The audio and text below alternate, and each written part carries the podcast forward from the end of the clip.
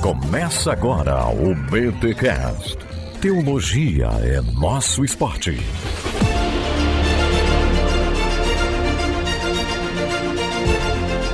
Muito bem, muito bem, muito bem. Começa mais um BTcast, o de número 454. Eu sou o Diogo de Brasília, mantenedor do Bibotalk e teologia é o nosso esporte. Eu sou Rodrigo Bibo e vivemos nas histórias que contamos. Adoro essa frase, não sei. Foi o Mike Cosper que falou? Não sei se ele citou alguém. Eu amo essa frase. Eu sou Erlan Tostes e o homem faz parte da arte que faz. Caraca. Eu sou o Lucas e teologia e cultura pop são duas coisas simplesmente incríveis. Olha aí, achei que ia falar que são meu esporte. Também.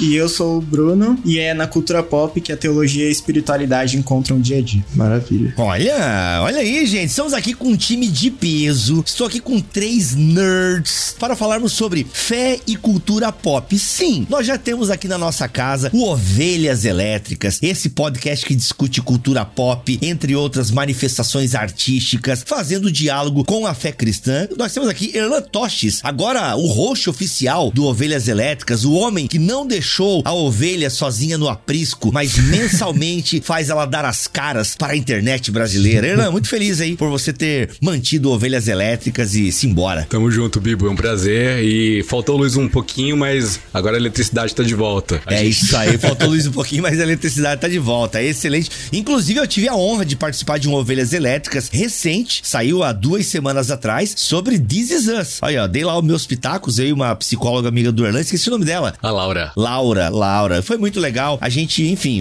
a gente conseguiu falar mal de This Is Us, apesar de termos amado e chorado em todas as temporadas. Mas foi bem legal as reflexões que a gente fez lá. Não conta o final que eu ainda não cheguei. Ih, rapaz, mas não tem final. Tem spoiler de This Is Us? Tem, né? Tem spoiler. O primeiro episódio chorar. já é o spoiler, né? Exato, vai chorar, Não tem enfim. episódio que não chore, cara, pelo amor É de Deus. impressionante. Mas enfim, depois tu ouve lá, Lucas. E a gente tem o Bruno, que é um pesquisador aí da área também da cultura pop, o Lucas, professor de teologia na Faba Park, também pesquisa a cultura pop. Então, estamos aqui com essa galera para falar dessa relação fé e cultura pop. Mas antes, é claro, os recados paroquiais.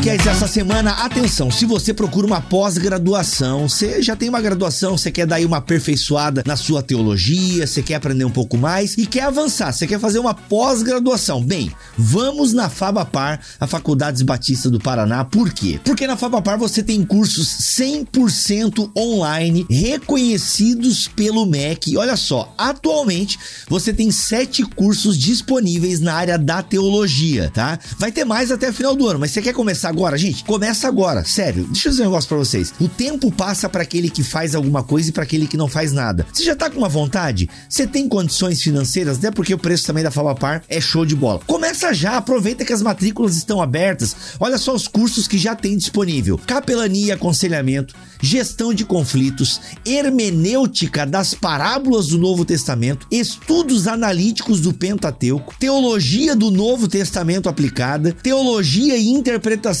bíblica e teologia sistemática contextualizada. Sete cursos para você aprender mais sobre Bíblia e teologia e é uma pós-graduação, gente, 100% online, reconhecida pelo MEC. Os cursos capacitam o aluno aliando conhecimento teológico à prática ministerial e acadêmica. E olha só que legal, a Fabapar, ela conta com tutores que ajudarão você a entender melhor os conteúdos, ou seja, não é aquela parada online fria que você entra na plataforma, parece que você pagou e ninguém mais te dá bola. Não, não, não. Você vai ter uma tutoria, você vai ter telefone, WhatsApp, e-mail, ou seja, a plataforma bem interativa e vai ter um ser humano cuidando de você, tá bom? Então olha só, venha aprender com um corpo docente altamente qualificado, composto de mestres e doutores prontos para ensinar com o que há de mais atual na área teológica. Pós-graduação da Fabapar. Beleza, galera? Dá essa atenção aí para essas pós-graduações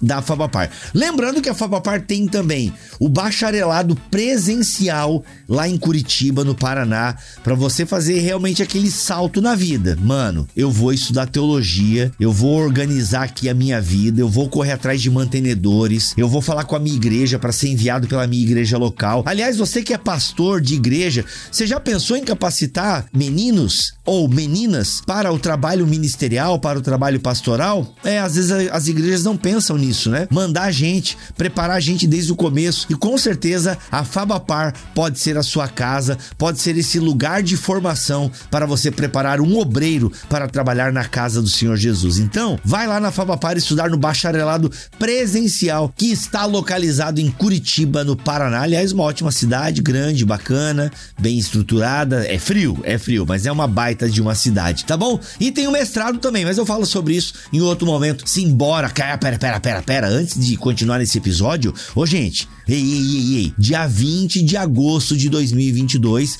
tem o Beta Day! Sim, meus amigos, minhas amigas, o encontro dos ouvintes do Bibotal que vai acontecer em São Paulo. Ó, já temos 30% das vagas ocupadas. O link tá aqui na descrição deste podcast em bibotal.com ou lá na bio do meu Instagram, o arroba Bibotal. Corre garantir a sua vaga, senão você vai ficar de fora deste evento que vai ser demais. Os palestrantes, a galera que grava podcast comigo. Então, simbora!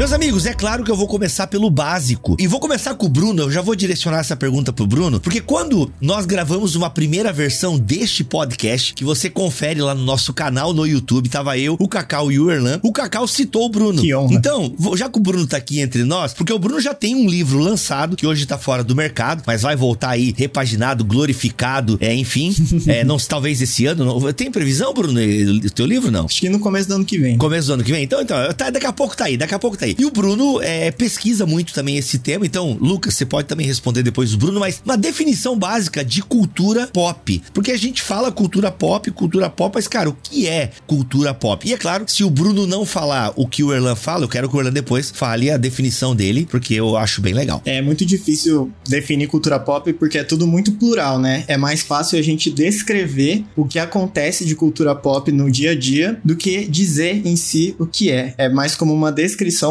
do que uma definição. Opa. Nos meus estudos de cultura pop, no final da faculdade, né? O meu TCC foi sobre cristianismo e cultura pop. A muito custo eu fui, é, literalmente financeiro também, encontrando as referências bibliográficas para isso, porque não existe muito material em português, ainda, pelo menos escrito, né? Em podcast, vídeo já tem bastante coisa. Eu lembro que da época que eu comecei a me interessar pelo assunto até hoje, foi surgindo muita coisa. Mas enfim, a gente descreve o que acontece de cultura pop, então os filmes que a gente vê, HQ, moda, séries. A gente sempre fala disso no nosso cotidiano, né? Mas eu costumo dizer, quando eu converso com as pessoas ou eu vou falar sobre o tema, que a cultura pop é um nó entre arte, mercado e tecnologia.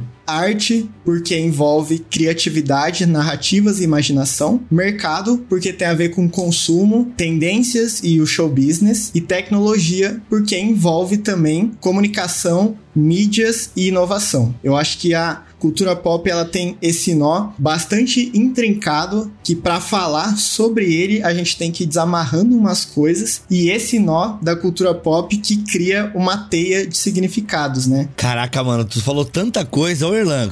Ô, Lucas, é porque só nessas suas definições aí, acho que nosso podcast vai ser definindo, tentando definir cultura pop. Acho que vai, vou mudar o nome do podcast aqui. Eu acho interessante entender que o, que o pop, diferente de uma cultura talvez mais clássica, de algumas coisas mais clássicas, ele não exige tanto preparo para uma primeira, Sim. um primeiro contato, um primeiro acesso. Então é muito mais simples nós entendermos alguns princípios e valores vendo talvez uma obra como Crônicas de Nárnia, ou lendo uma obra de Crônicas de Nárnia, do que lendo talvez obras dos, né, dos filósofos, Ética Nicômaco, por exemplo, de Aristóteles. Então é Sim. muito mais fácil da gente abstrair. Só que ao mesmo tempo, apesar de ser algo simples, como é algo que exige muito da nossa imaginação, permite essa pluralidade de significados que o Bruno propôs. Algo que deveria ser tão simples acaba abarcando muitos outros significados, dependendo da, de, de quem está ouvindo, do estado da pessoa que está ouvindo, do momento em que a pessoa está ouvindo, está tendo contato com esse conteúdo pop.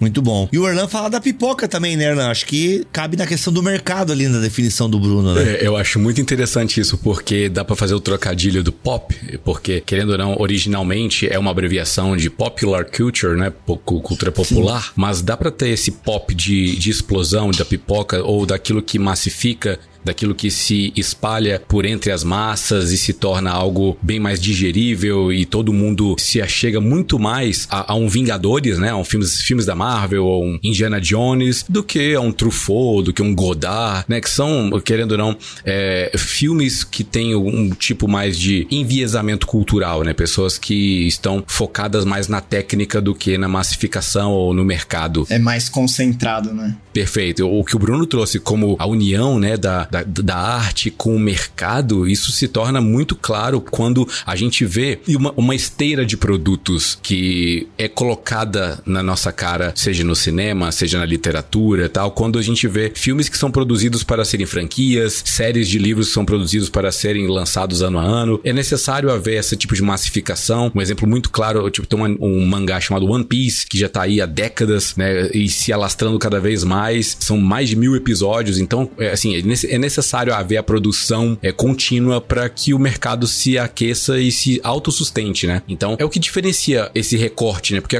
querendo ou não, quando a gente fala sobre cultura pop, a gente tem que falar um pouco antes sobre a cultura, conceito de cultura, né? A gente já vai lá para antropologia, para pessoas que vão identificar padrões de comportamento e padrões de emissão simbólica, né? Seja via escrita, seja via escultura, pintura, arte, as formas diferentes de manifestação da alma humana estão ali representadas na cultura. E aí, alguns padrões vão se em algumas sociedades e vão se diferenciar em outras sociedades. Mas a cultura popular, ela não tá muito ligada no, nos padrões. Ela tá ligada na expansão. Ela tá ligada em, seja o australiano, o boliviano, o brasileiro e o argentino, todo mundo vai consumir o mesmo produto porque existe uma identificação de padrão no mercado e não na pessoa. Não, pera aí, Erlan, pera aí. Aí ajuda nós aqui agora, galera. É, repete essa tua frase, porque não há um padrão na pessoa, mas no mercado mercado. Perfeito. Mas o mercado não é composto por consumidores humanos, então essa ideia não é uma, digamos, um anseio humano. Sim, é. Pelos arquétipos. E aqui agora eu tô filosofando, assim, por que, que a cultura se torna popular e ela, ela, ela estoura na China, ela estoura no México, ela estoura no Brasil, ela estoura nos Estados Unidos. Perfeito. É porque não existe alguma coisa humana aí que nos conecta a essas histórias, alguma parada assim? Entendeu o meu lance, mais ou menos? Eu entendo. É que, bom, podem me corrigir, inclusive complementar, mas a ideia é o seguinte: independente independente da cultura local que é manifesta entre as nações, todo mundo vai querer ter um, um iPhone, um iPhone 13 da última geração. Por quê? Porque ele, ele, ele dá, um, dá um match com um padrão de mercado que é global, por conta do, do padrão capitalista que, que surge nos últimos 200 anos de produção em esteiras de produtos é, iguais. A, a, os filmes, as séries, os livros, aquilo que a gente enxerga hoje como a cultura pop também vão seguir uma, um padrão de uma esteira que não tá nem aí se é uma cultura indígena norte-americana, ou chinesa ou japonesa, entendeu? É, são coisas completamente diferentes, mas que, pelo padrão do mercado, essas pessoas diferentes vão consumir. Por isso que existe a massificação, por isso que dá o pop para todos, todos os povos. É, eu acho que chama atenção também que a cultura popular, ela, o Bibo falou do arquétipo, a, ideia da cultura popular é trazer esse mundo da ficção, esse mundo da fantasia. O Tolkien ele fala muito sobre isso nas obras teóricas dele. Nós temos muita dificuldade às vezes de entendermos a nossa realidade olhando para ela diretamente. Nós temos muita dificuldade de lidar com o mundo real. O Tolkien ele vai desenvolver as obras dele, por exemplo, num contexto de é, revolução industrial, num contexto de é, fábricas se desenvolvendo, guerras mundiais. Olhar para aquela realidade era olhar para um mundo sem esperança, um mundo em destruição. Diante disso, nós começamos a criar histórias fictícias que de alguma forma vão nos dar, diante da fantasia, a possibilidade de um escapismo, que ele chama de recuperação, que não é uma fuga da realidade irresponsável, mas é uma busca por um lugar de esperança por aquilo que se perdeu. E também nós vamos buscar o conforto, o consolo. Nós vamos buscar a certeza de que uma hora as coisas vão se aliviar e o final feliz, uma hora vai chegar. Talvez vai ter muita dor, vai ter muito sofrimento, mas o final feliz vai chegar. A cultura pop ela caminha muito para essa tendência de trazer esse mundo da ficção, da fantasia, do imaginário que resgata um pouco esse ideal nosso humano da esperança, da eucatástrofe. A eucatástrofe, uhum. né? Exatamente. A chance de que apesar de tantas desgraças, de tantos é, desafios, o final feliz vai chegar. Né? Acho que uhum. essa é a grande sacada da, da cultura pop para nós e que é comum a todos os seres humanos. Todos temos essa expectativa.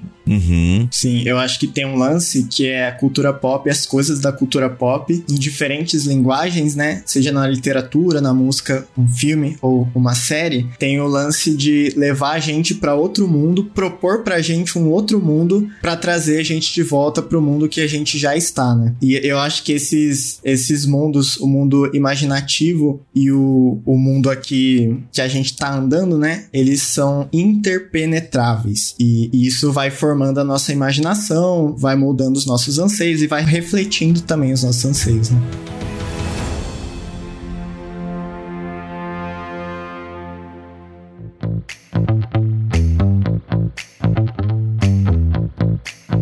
Essa discussão que tu levantou agora, Bruninho, que a gente tá caminhando, vale até pra questão da, da arte em si. A gente até discutiu num podcast recente sobre arte e fé, a gente fez um também sobre fé e ficção, que é uma conversa até meio parecida com o que a gente tá tendo agora, mas essa ideia de que a ficção, a arte a, e a própria cultura pop, elas nos ajudam a nos percebermos. E até o, o Mike Cosper, ele fala um pouquinho no História que Contamos, que é um livro original Pilgrim, que eu não sei se tem ele ainda para comprar, mas você consegue inclusive ouvir ele no app da Pilgrim, pelo menos até o capítulo 4 eu ouvi e gosto bastante. Mas essa ideia de que a cultura pop nos ajuda a enxergar. Porque existe aquela discussão, né? A vida imita a arte ou a arte imita a vida? Mano, a vida tá tão louca hoje que às vezes eu tô achando até que os filmes estão imitando a vida. Se tu ouve falar de uns assaltos, de uns assassinatos, e aqui eu falo com tristeza, tá, gente? Né? Tu ouve falar de uns assassinatos, tu fala, caraca, maluco, isso aí nem aquele estúdio. Qual é aquele estúdio que fez os filmes de terror lá? A24. A24. É, a A24. Cara, nem a A24 pensou uma parada tão sinistra. É, tem aqueles True Crimes na Netflix, que é baseado em fatos reais. Meu irmão, aquilo ali é coisa assustadora. O homem que entra com uma bomba num banco. Vocês viram essa história da mulher diabólica lá, que arquitetou tudo? Enfim. Então, essa questão da, da vida imita a arte, a arte imita a vida. Essa ideia de que como a ficção, a arte e até mesmo a cultura pop, ela nos molda ao mesmo tempo e que também reflete os nossos impulsos, anseios. A gente consegue se descobrir também na cultura pop ao mesmo tempo em que é formado para ela, por ela. Como é que vocês enxergam essa relação do consumo dessa arte, dessa cultura pop, mas ao mesmo tempo também que esse, essa arte ela é produzida como um espelho da sociedade enquanto forma a sociedade? Essa relação é muito louca, né? Como é que vocês trabalham essa tensão ou essa relação? O Tolkien, ele propõe, vou, vou ir no meu referencial teórico mais seguro, que é o, a ideia de um mundo primário e de um mundo secundário. É muito interessante a proposta dele. O mundo primário seria o nosso mundo real, o mundo em que nós estamos, enquanto o mundo secundário é este mundo da fantasia que reflete o mundo primário. E para o Tolkien, o que acontece é justamente esse intercâmbio, esse ciclo de trocas. É como se eu estivesse olhando é, no mundo secundário, olhando para um espelho. Eu olho para a realidade, eu não consigo entender, mas quando eu olho para o espelho do mundo secundário, parece que a vida está mais didática. Parece que está mais fácil de entender o que acontece dentro de mim. Está mais fácil de entender que o mundo não é preto e branco, por exemplo. Fica mais fácil de entender que o Frodo, no caso do Senhor dos Anéis, não é o herói perfeito que todos esperam. O Frodo também cai na tentação. O Frodo, ele, no final das contas, não quer destruir um anel. E quando chega na hora da destruição, ele desiste. O Frodo, ele retrata o ser humano que tenta sempre alcançar a perfeição, alcançar é, o seu nível de santidade, falando de cristianismo, só que no final das contas, sozinhos nós não conseguimos. Mas de alguma forma mirabolante, né, a graça vem de uma forma misteriosa, a graça vem, atua na nossa vida e consegue fazer com que nós cumpramos com esse propósito, né? No caso ali a graça é que o Gollum surge do nada, pega lá o Frodo e o anel acidentalmente cai. Não porque o Frodo quis, mas porque algo mirabolante e misterioso aconteceu. Na vida real nós temos dificuldade de olhar essas coisas, mas quando olhamos para um, uma obra como O Senhor dos Anéis, essa, esses eventos misteriosos, a gente olha para aquilo e fala: "Poxa, parece com algo que eu vivi" parece com algo que parece com a minha vida, parece que são com eventos que eu já passei. Então acho que há esse intercâmbio de ideias. O Tolkien retratou aquilo que ele vivia e aquele mundo que ele criou vai influenciar a sua, o seu desenvolvimento, só que foi ele que criou, é algo circular, é uma retroalimentação de compreensão da vida, da existência. Eu acho que esse reflexo do mundo real, né, do nosso cotidiano, que envolve sim o espetáculo, que é uma expressão que aparece bastante nos estudos de cultura pop, né? Principalmente dos teóricos que vieram lá depois da escola de Frankfurt. Tem o, Guy Debord, que escreveu Sociedade do Espetáculo. Eu acho que esses reflexos eles são muito promissores para a gente experimentar a nossa fé no mundo. Porque às vezes eu acho que no contexto da igreja, do cristianismo, a gente perde um pouco a experiência do mundo real, né? E a cultura pop, muitas vezes, ela joga na nossa cara violentamente o que é o mundo real. Eu acho interessante as produções de filme de terror, porque às vezes a gente vai até o terror pensando, ah, não, é uma representação muito exagerada da realidade, né? Mas o terror que aparece nas histórias, às vezes nada mais é do que um, um retrato imaginado de algo muito mais aterrorizante que já faz parte da nossa vida real, né? Tu consegue exemplificar isso, Bruno? Assim, ficou metafórico demais para mim. Tu consegue dar um exemplo, assim, para tentar deixar mais claro para nós mortais? Tem várias categorias de filme de terror, né? Vários subgêneros. Então tem os filmes de terror que tratam do sobrenatural, que eu acho uma coisa muito interessante, porque dentro o gênero do terror é um dos mais sensíveis ao sobrenatural. É, tem os terrores de serial killer. E aí é aquela coisa, pode ser um retrato exagerado, tipo o Jason do Sexta-feira 13. Ah, esse é bom. Esse é bom. Não transem no retiro. O Jason é, garotada, vai pro retiro no meio do mato? Não transem. Casal que transa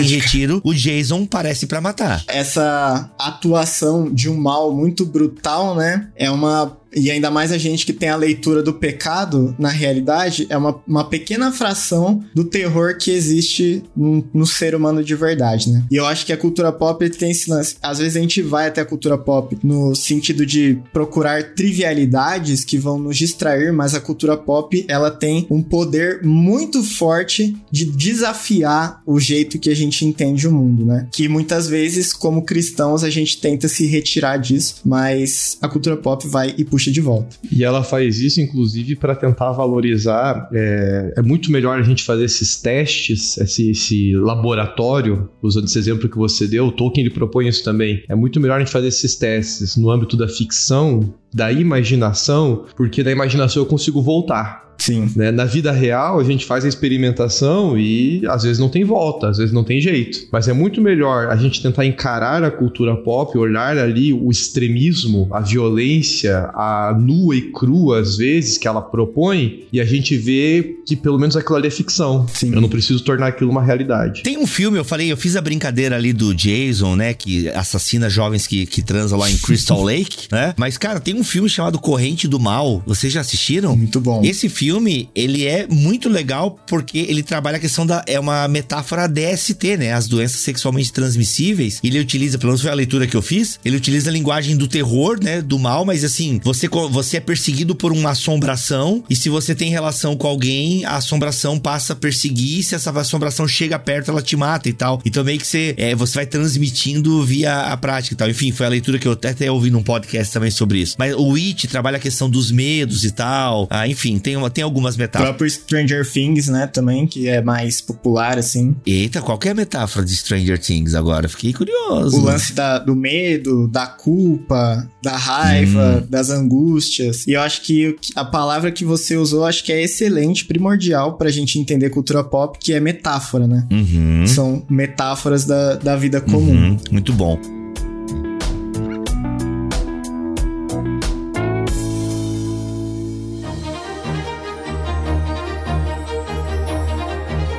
Uma coisa que eu acho interessante é o seguinte: Deus é criador, né? Então, no princípio, Deus criou céus e terra. Então, um, um, atributo óbvio disso é que Deus é criativo. E eu acho interessante que o ser humano também é criativo. Ele cria, então, a partir da Imago Dei, ele herda essa característica da criação, de, de ser criador do seu criador. Mas existe uma diferença, porque Deus, ele é um criador de primeira ordem. Tudo, ele cria tudo sem esse tudo existir, nem, nem a base para esse tudo existir. O ser humano, quando cria, ele cria em segunda ordem, ele reproduz o que vê, o que vive, o que sente, suas necessidades, e ele cria a partir de um modelo ou de, uma, ou de um padrão que já existe. Então, por exemplo, o ser humano cria facilitadores. Quando o ser humano cria conceitos como agricultura, como uh, ciência, filosofia, as áreas do conhecimento que a gente tem e são uh, aprofundamentos do ser humano, tanto de percepções da natureza como desdobramentos dele mesmo, com as suas relações humanas e com a natureza, o ser humano sempre vai criar algum algum tipo de facilitador. A gente vai vendo isso com a criação da roda. O ser humano precisava de algo que levasse ele do ponto A para o ponto B, ou ajudasse ele a carregar um fardo do ponto A para o ponto B. Então ele cria a roda e facilita isso.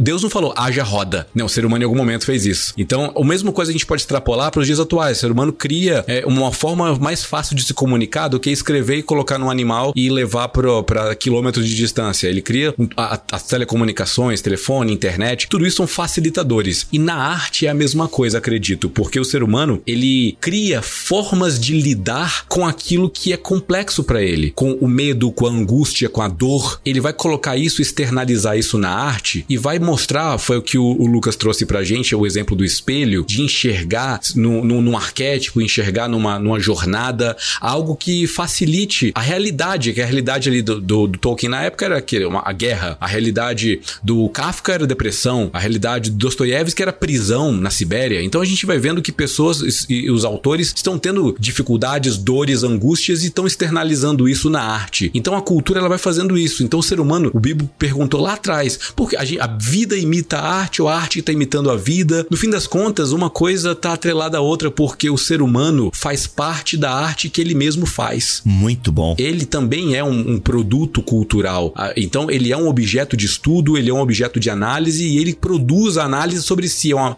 a toda cultura é uma metacultura, porque a gente sempre faz algo que é uma análise sobre nós mesmos. Toda cultura é uma sessão de terapia, então. Ah, de certa forma, sim.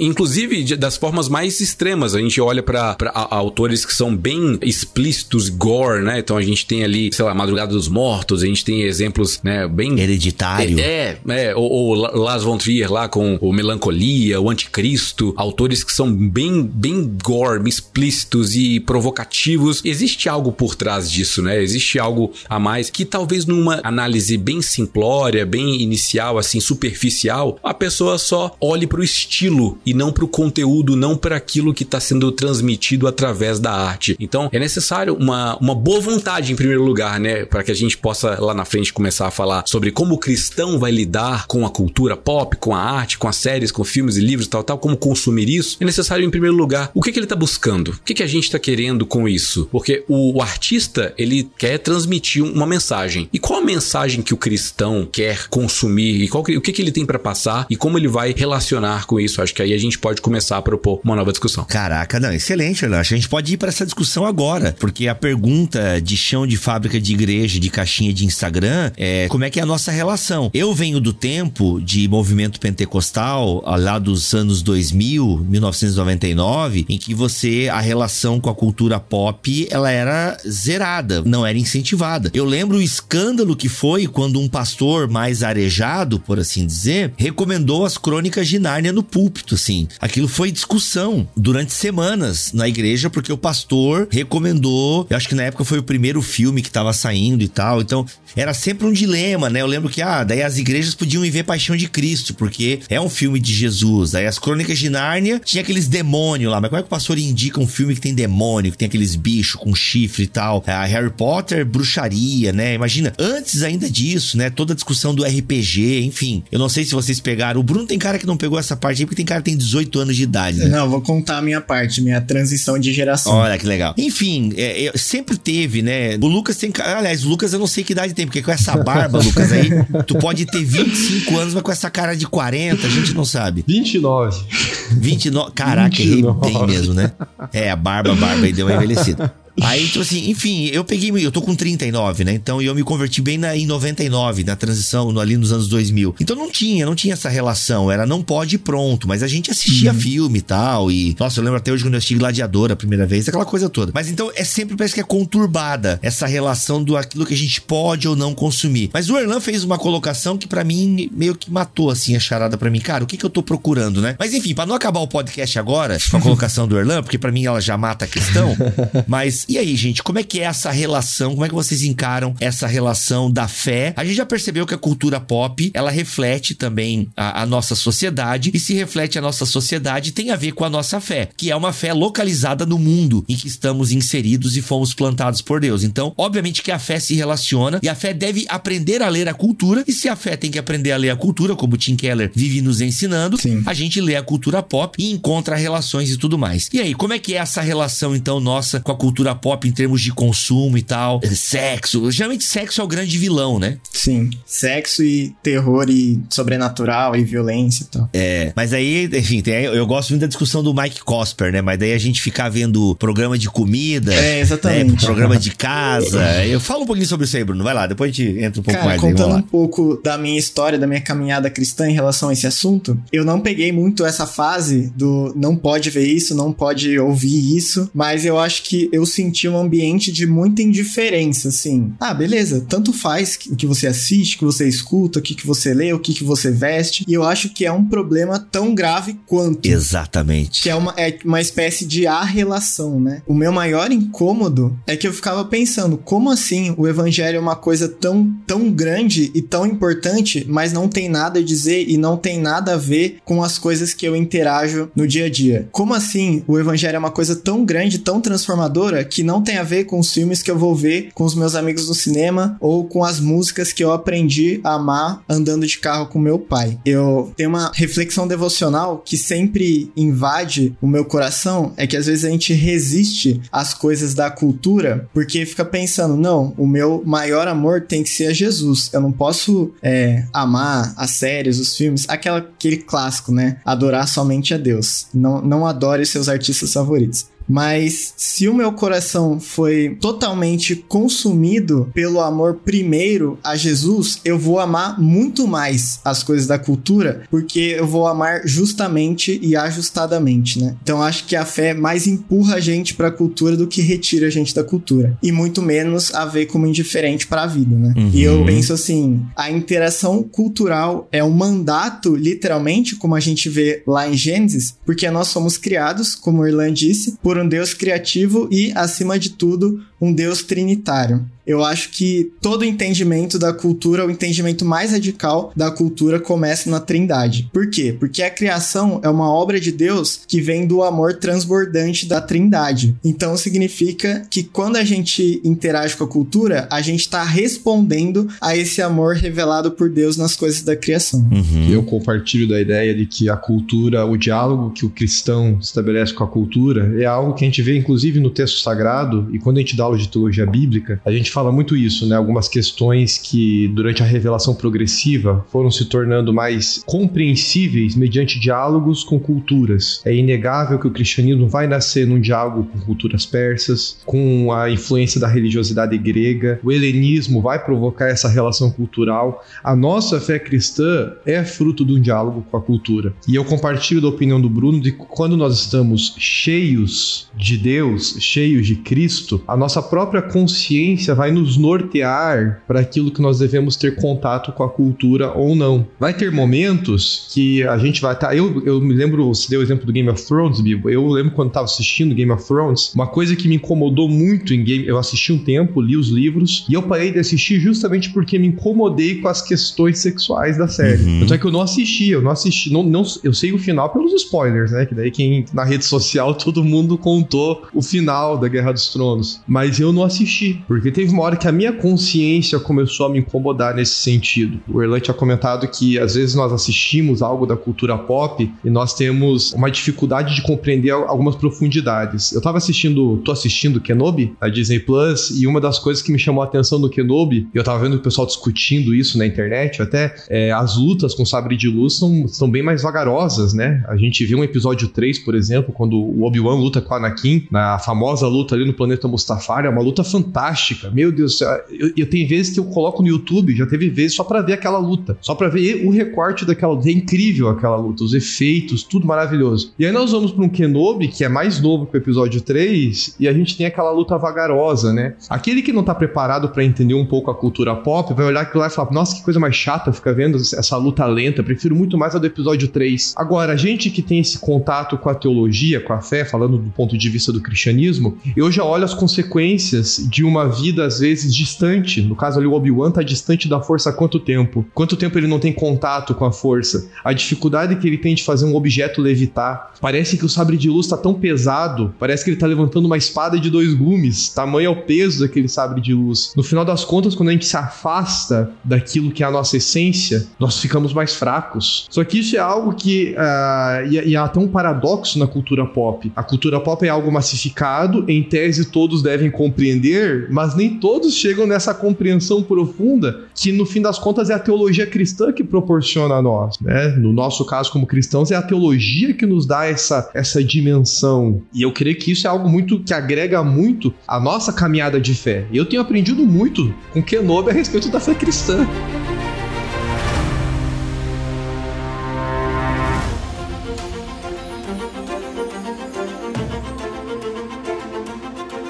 É interessante que eu ouço alguns podcasts de cultura pop e o pessoal faz análise, né, dos filmes e tal, e aquilo que tá sendo lançado. E, mano, e, e, geralmente esse pessoal não é cristão. É agnóstico, enfim, ateu. E é incrível como eles arranham, né? Eles arranham a superfície, mas falta mesmo o elemento transcendental, falta se entregar ao sagrado, admitir a, a existência de uma força maior. Cara, se tu assiste um Rogue One, por exemplo, que eu não sou um grande fã de Star Wars, assisti os filmes, não vi nenhuma série, apesar de que Mandal Mandalorian, acho que é esse o nome, né? Tenho vontade de assistir porque todo mundo tá falando tão vale bem. Vale a pena, vale a mas, pena. Mas eu não sou, um, não sou um, um, fã de Star Wars, mas conheço a mitologia e tal. E Rogue One, pra mim, é o melhor filme de todos, assim, todos. É disparado Rogue One. E, mano, em Rogue One é descarado a associação de força e fé, assim. É a parada, é quase evangelístico aquilo. Só que não, as pessoas, elas não conseguem, elas, elas travam, né? Elas não querem admitir essa influência. Aliás, é muito engraçado ver a galera falar de Tolkien e negar o elemento religioso de Tolkien. Tolkien, Sim. assim, chega, é, fica incompleto. Você, a gente que conhece um pouquinho o background Sim. e estamos aqui com um especialista, é, mano, chega a ser, mano, vocês estão viajando, assim, vocês estão... Tolkien é... escreve, ele escreveu, não é coisa de gente que estuda Tolkien, ele escreveu, O Senhor dos Anéis é uma obra católica. Católica, ele era católico, né, mas abrangendo uhum. questões cristãs. É uma obra cristã, é impossível não ter e não encontrar teologia ali dentro. Exato, não, é, é impossível. Tem, inclusive até a, a, a Thomas Nelson tem uma biografia bem legal. E a biografia da Dark Side, ela até toca um pouco mais esse elemento religioso e dos paralelos religiosos, cara, de datas, do calendário cristão, uma coisa assim ah, impressionante. Então, de fato, dentro do que vocês estão falando e o Lucas falou, é inegável que a fé cristã, ela te dá um ferramental para você ler de maneira. E até o Bruno usou uma palavra que eu esqueci de pedir pra ele repetir, que agora eu não lembro, mas é, parece que passa a ideia de, de ver, ver de forma acurada a cultura pop, né? Então a nossa fé meio que cria também um filtro para esse consumo da cultura pop. Acho que aqui a gente consegue pegar um gancho para falar sobre o Ovelhas Elétricas e o trabalho que a gente faz lá. Sobre. Nossa proposta é responder às provocações que a ficção faz à nossa fé cristã. Então, não é necessariamente encontrar Cristo nas coisas. Tem um livro bem antigo de um puritano chamado Cristo em Gênesis, que em cada verso de Gênesis ele vai tentar encontrar Jesus. Na pedra que tá lá, ele vai encontrar Jesus. Né? Na, na travessia, ele vai encontrar Jesus. A, a ideia não é encontrar Jesus na cultura pop, nas ficção, nas séries, séries livros, filmes, músicas. A, a ideia não é essa. A ideia é como que nós, sendo cristãos, respondemos a determinadas provocações que as obras fazem à nossa fé, e não necessariamente a nossa fé, mas as questões últimas que seres humanos têm quando são confrontados em sua cosmovisão, em sua visão de mundo. Enfim, a ideia, então, a gente não tá aqui para encontrar é, lições de paternidade que um lugar silencioso tem para nos dar. A gente tá aqui para falar sobre o, os temas que ali tem e como que a teologia cristã responde a esses temas. E não apenas ali nesse filme específico, mas em qualquer obra. Vou dar um exemplo simples. É muito simples encontrar teologia em Senhor dos Anéis, em Crônicas de Nárnia, em Crônicas de Olan, que são eh, os autores são confessionalmente cristãos e estão ali expondo a partir de seu ponto de vista. Mas quando a gente vai falar, eu vou citar um exemplo. Iron Maiden tem uma música chamada Hell of Be Name. É um um prisioneiro de, de guerra que foi capturado, ele vai ser enforcado, tá prestes a ser enforcado, e ele tá escrevendo como se fosse um testamento ou uma, uma última palavra dele numa carta. E ele vai falando ali, ele fala lá, santificado seja o teu nome e tal, tal. E eu não tô aqui para encontrar o Pai Nosso na, na, na, letra do Iron Maiden. Eu tô aqui para ver a angústia de uma pessoa que tá encarando a morte. E aí eu posso pegar uma ponte e falar: se eu, como cristão, tivesse encarando a morte, como eu faria? Se eu tivesse ali num num, num desespero, porque isso nos é comum, o desespero, a angústia, a dor, o sofrimento é comum a nós, como é comum pro, pro Steve Harris e pro Bruce Dixon cantando lá uh, no Iron Maiden. Então, a gente pega esses temas que são comuns e a gente fala, como é que eu respondo? Então a gente falou sobre o filme A Chegada, lá de 2016, que é muito legal, amo esse filme. Eu gosto mais do episódio do Ovelhas Elétricas do que do filme. Não, para. Os dois são muito bons. O filme é esse. Nossa, o filme, gente. O filme é maravilhoso. Pô, Orlando, tu é pai, Orlando. Tu tinha que amar esse filme. Eu amo o filme, Deus. mas eu amo mais o conto que dá origem ao filme. E, e o livro de contos. Então, eu, eu amo mais o, o Ted Chiang. Nossa, a trilha sonora desse filme. Nossa, mano, é, É muito, muito bom. bom. Amy Adams. É muito bom, é muito bom. Mas eu não tô ali pra falar sobre conflito político que existe, pra falar sobre nem sobre linguagem, linguística, sobre como nós nos comunicamos, mas existe ali um problema, e o problema é a falta de comunicação. A gente pega esse tema e como que o, o cristão pode melhorar a comunicação com os outros, já que o nosso trabalho é, é, é- é comunicação, comunicar o evangelho às pessoas, seja por nossas ações ou por nossas palavras, mas é, de qualquer forma a gente precisa comunicar. E a gente também precisa comunicar porque a gente vive em sociedade, obviamente a gente comunica. Então, como que a gente pode melhorar isso? Quais são as formas? A gente vai buscar teorias de comunicação, blá blá blá, mas tudo isso como, como pontes para chegar num ponto principal que é como responder a essas provocações. Então, talvez quando a gente está consumindo cultura pop, a gente pode consumir por mero entretenimento, não tem problema nenhum. Eu assisti lá The Office, assisti as nove temporadas de The Office, morri de rir com o Michael Scott, com o pessoal, com o Dwight, com o Jim, a Pen, morri de rir. Mas a gente gravou um episódio pra, de, de The Office, a gente consegue falar é, que The Office é um, é um ambiente problemático, pessoas problemáticas, disfuncionais, que não conseguem manter um ambiente saudável para executar o trabalho delas. Na nossa vida, na, na igreja, nas comunidades que a gente vive, a gente tem que prezar por um ambiente saudável. A gente pode usar esse, esse tema como ponte para chegar numa mensagem maior. Então, talvez hoje o que a gente vê é uma necessidade que a gente tem de justificar o consumo de cultura pop. Ah, eu tô fazendo isso, mas eu, eu tô vendo Jesus ali. Não, cara, a gente não precisa ver Jesus ali. Jesus está em nós. E os nossos olhos, Jesus ele deixa bem claro, né? Ele, ele fala que se os nossos olhos forem bons, nosso corpo será luz. Mas se ele for em trevas, o corpo todo vai se perder em trevas, né? Então, se forem maus, o corpo se per- perde em trevas. Jesus fala sobre o olhar cobiçoso, de que uh, se você olha pra alguém com uma intenção impura, você já cometeu adultério. Eu tenho miopia, eu tenho é, ceratocone que distorce aqui a minha córnea, mas eu tenho também a lente do evangelho que me faz ver o mundo ao meu redor de uma maneira diferente e eu consigo dar uma resposta diferente, inclusive filtrar. A gente pode entrar, não sei se eh, entrariam, acho que é inevitável entrar em Filipenses 4:8, né, aquele texto básico para falar que tudo que for de boa fama, for bom, de justo, leal, nisso a gente tem que pensar, nosso pensamento tem que estar nisso. Então, o mundo que a gente vive não necessariamente é de boa fama, justo, leal, bondoso, belo. O mundo ao nosso redor não é assim. As obras que a gente consome também não são assim, mas nós não devemos ser assim. Nós devemos buscar ser aquilo que o mundo olha pra gente e vê como justo, bom, honesto, de boa fama. Nós temos que ser essas pessoas que o mundo olha e fala: aquele cara é de boa fama, aquele cara é, é justo, eu, eu quero seguir aquilo lá. Então a, gente pode dar respostas para as provocações que a, a ficção traz, justamente porque nós, como igreja, somos resposta para um mundo em caos. Nós, como igreja, somos resposta para o mundo em caos. Muito bom.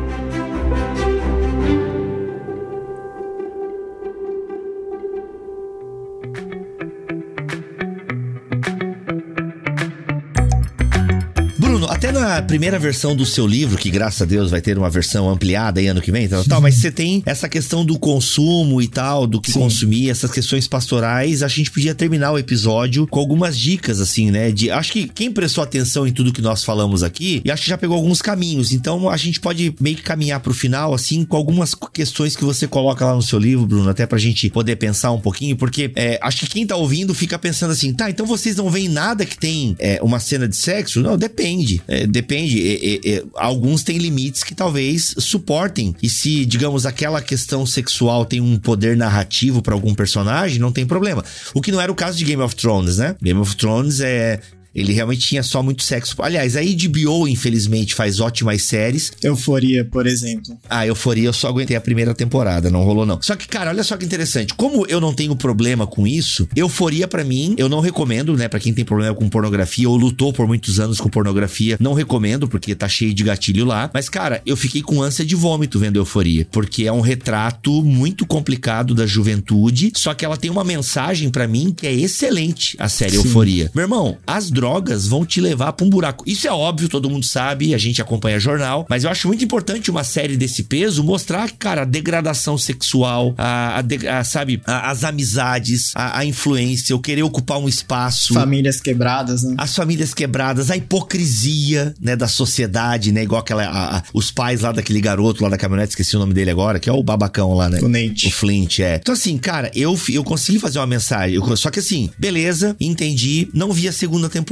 Até isso, é, eu quero ler aqui o que o Mike Cosper fala na página 59, que ele diz o seguinte: os cristãos traçarão limites. Eu achei isso muito legal. Algumas consciências são mais sensíveis do que outras e precisamos ter espaço na comunidade para vários níveis de maturidade e conforto com os hábitos espectadores. Para ser claro, maturidade pode significar assistir menos televisão ou liberdade para assistir mais. Eu achei isso muito maduro e para caminhar nisso tem que ser uma maturidade mesmo em comunidade, em espiritualidade. É como o Erlan falou, a partir do momento que você se ocupa também das coisas boas, puras, que têm virtude, você consegue olhar para as coisas que não demonstram virtude. E você só vai perceber coisas que não demonstram virtude, bondade, a partir do momento que você as tem em si. Então, é, eu acho que esse diálogo com a cultura pop, a gente precisa primeiro caminhar naquilo que é basilar para nossa fé. Eu lembrei aqui, enquanto a gente conversava, de um roteiro que eu tracei uma vez, que eu chamei de direções pastorais para interação e participação cultural. Eu vou meio que parafrasear o que tá escrito aqui, para ser bem direto mesmo, que o primeiro,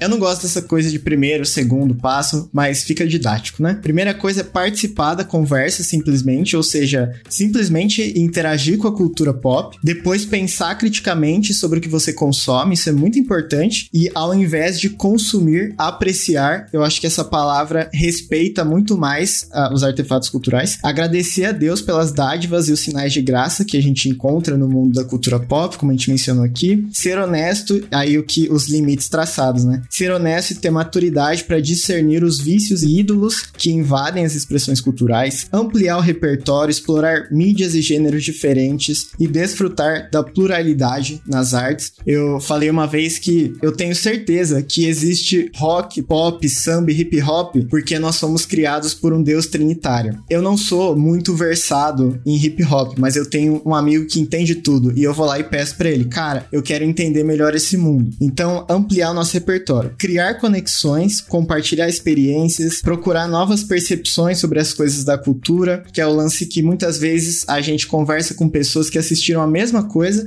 mas tem uma leitura diferente, isso acrescenta muito. Participar ativamente de uma comunidade para que a gente leia a cultura pelas lentes da grande história do evangelho, né? E principalmente cultivar uma imaginação saturada pela grande narrativa da Bíblia. Olha esse é o roteiro essencial, assim. Muito bom, muito legal, muito legal esse roteiro aí, mano, muito legal. Espero que isso esteja na nova versão do seu livro. Ô Lucas, pra gente finalizar aqui, você é professor na Fabapar, estudou esse assunto. Como que a teologia nos ajuda? Bem, o Bruno já deu um roteiro aqui, mas acho que você pode acrescentar algumas coisas. Mas é, o estudo, e aqui todo mundo estuda teologia, né? Então se percebe também que as leituras que a gente consegue fazer tá muito ligado à nossa, é, ao nosso background teológico. E aí, Lucas, o papel da teologia nessa nossa relação com fé e cultura? Teologia é essencial porque ela vai nos dar o norte da verdade. Né? Então a, a, cultura ela pode ter uma multiplicidade de interpretações, uma multiplicidade de concepções, dependendo aí da cosmovisão de cada pessoa que teve acesso a esse elemento cultural. Mas para nós cristãos, a teologia ela nos dá uma direção dentro dessas multiplicidades de significados. Enquanto vocês comentavam aí sobre a, a série Euforia, eu não acompanhei a série Euforia, mas eu, me, eu recordei de algumas outras séries que mostram essa, essa realidade mais nua e crua. Tem uma série que foi britânica, teve uma versão americana também chamada Skins, não sei se vocês conhecem, mas que ela parece retratar algo parecido com essa euforia. Só que era uma série recheada de droga, sexo, violência, é, suicídio. É uma coisa insana, insana. Só que você consegue ver de, de fato ali muita depravação, muita. o que uma juventude que não tem sentido, o que ela faz para tentar encontrar o sentido. Só que essa é uma leitura que nós fazemos né, com um pouco mais de maturidade e com esse repertório teológico. É lógico que talvez um adolescente, um pré-adolescente lá de 12 anos, 13 anos, não vai conseguir fazer essa leitura, talvez. Talvez ele não tenha a maturidade para isso. Talvez a maturidade dele seja ainda para ler Crônicas de Nárnia, assistir os filmes de Nárnia, que é algo mais alegórico, então não permite que a imaginação flua demais, porque o significado é bem explícito, e aí você consegue compreender melhor os valores e a mensagem do evangelho. Talvez depois de um tempo ele vai poder assistir uma série como Skins com a consciência mais tranquila, ou uma outra série, é, Breaking Bad, creio também conhecido aí de muitos. Breaking Bad retrata muito, muito escancaradamente o que um ser humano que teve contato com o poder o quanto ele se deixa levar e não quer abrir mão desse poder. O cara perdeu esposa, perdeu filhos, perdeu tudo para ser o rei do tráfico, né? Então é, a gente vê ali a, a degradação humana, mas para isso tem que ter uma certa maturidade. E essa maturidade é na caminhada com Deus, é na leitura da Bíblia, é na oração, é nos conhecimentos basilares da fé. E eu acho que Narnia é uma obra que nos dá esses conhecimentos basilares. Você consegue ter ali a criação, você consegue ter o desenvolvimento do ser humano, a relação com o pecado, a redenção e finalizando com o fim do mundo, por exemplo, que é a obra final de Nárnia. Então você consegue ter esse retrato basilar da nossa fé, esse plano de redenção para nós. A teologia ela nos ajuda a desenvolver a nossa fé. A teologia ela permite que os nossos olhos possam encarar os filmes, as obras de arte e compreendermos um pouco melhor como nós devemos reagir neste mundo para glorificarmos mais a Deus, seja imitando aquilo que a arte está retratando ali, ou seja pegando um exemplo negativo de alguém que eu não quero ser, de uma pessoa que eu não quero seguir. Eu não quero ser um Walter White de Breaking Bad. Eu não quero seguir o caminho dele. Talvez eu prefira seguir o caminho que o Jess Pinkman seguiu, que começou como um cara perdido, drogado, viciado, mas encontrou redenção ao sair dessa vida. Talvez eu prefira ser ele, que no início da série é um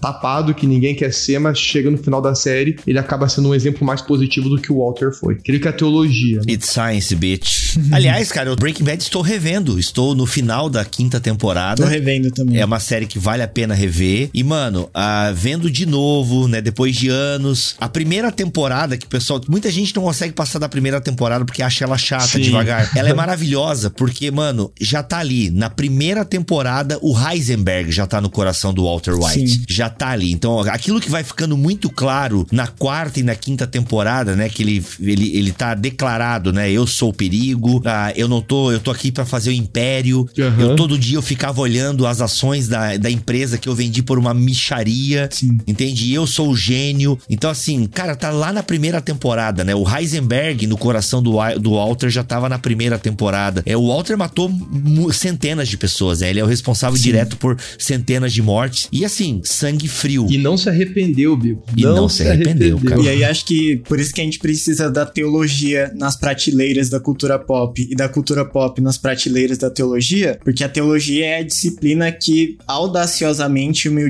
e humildemente acessa o coração, né? Porque Exato. tudo isso aí começa no coração. Exato, exato. E por isso que quando eu falo dos podcasts, né, que a gente ouve aí, ah, dos influencers, eles até conseguem acessar as emoções e tirar lições pra vida. Só que é o seguinte, a gente não tem redenção em nós mesmos. Então, não, por mais que até várias peças da cultura pop, né, o This Is Us, que a gente tem com Ovelhas Elétricas, This Is Us é uma autorredenção. E a gente sabe que aquilo ali é furada, né? Não é possível This Is Us na vida real sem o elemento da espiritualidade cristã. Bem, nós defendemos isso, né? E, e acreditamos esse ser o caminho da verdade.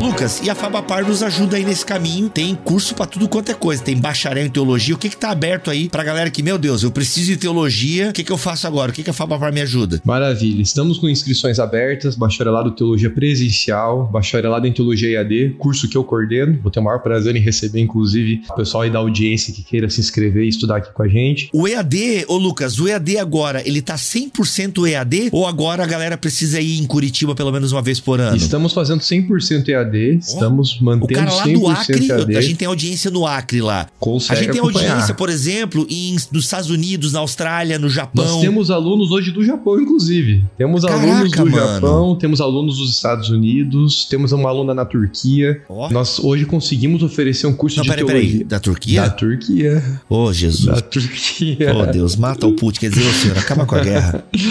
Graças a Deus a gente tem conseguido levar um curso é, reconhecido pelo MEC com uma formação teológica é, ortodoxa, piedosa. Ou seja, o MEC não, o MEC não ficou metendo o bedelho não, aí, né? Não, Esse meteu, MEC nós... do demônio que estragou a teologia. Nós conseguimos atender as exigências do Ministério da Educação e também conseguimos atender a aquilo que a Escritura nos dá como norte, como Muito base. bom, Nossa formação bom. também é. Temos formação para o mestrado, inclusive estamos com inscrições abertas para o mestrado. O Bibo foi nosso aluno do mestrado. Foi, mestrado, foi né? mestrado. Esse não é EAD, tá, galera? É o profissional. É, esse é Você tem que passar duas semanas em Curitiba aí, pelo menos uma vez por semestre. Então Exatamente. são quatro encontros em Curitiba. E também temos as pós-graduações de cursos livres que no mês de junho estão com 40% de desconto. Então oh. o pessoal pode aproveitar aí o desconto. Isso é online, né? Todos online. Teologia do Novo Testamento, galera. Vou falar dessa que eu tenho um amigo meu que tá fazendo, tá curtindo pra caramba, mas tem de aconselhamento cristão. Tem de aconselhamento, docência, tem uhum. de é, teologia e interpretação bíblica de uma forma geral,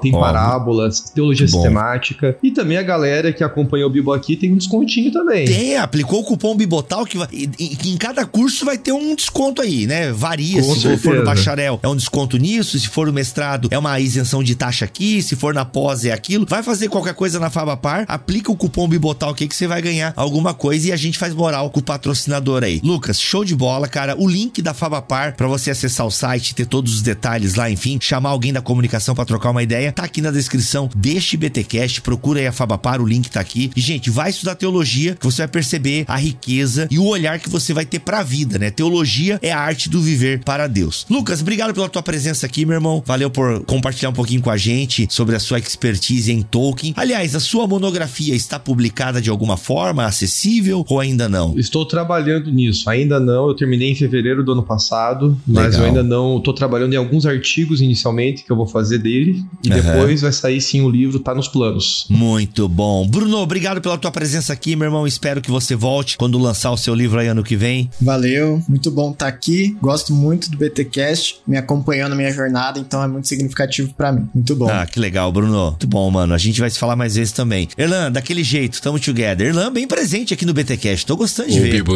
precisando, você sabe meu número, me chama. Porque, até porque esse episódio foi muito bom, porque o cristianismo é a cultura mais pop do mundo. Eita, olha aqui, que finaleira é essa, Jesus? Boa, que finaleira é boa, é essa? Boa, e também boa. a mais alternativa. A mais alternativa, olha aí. Muito bom, gente. Pô, que da hora. Galera, é isso. Passe esse BTcast adiante, compartilhe, ajude-nos a espalhar a palavra do BTcast por aí. É um conteúdo de qualidade que você confia, divertido, instrutivo. E é isso. Voltamos a semana que vem com mais podcast, se Deus quiser e assim permitir. Fiquem todos na paz do Senhor Jesus.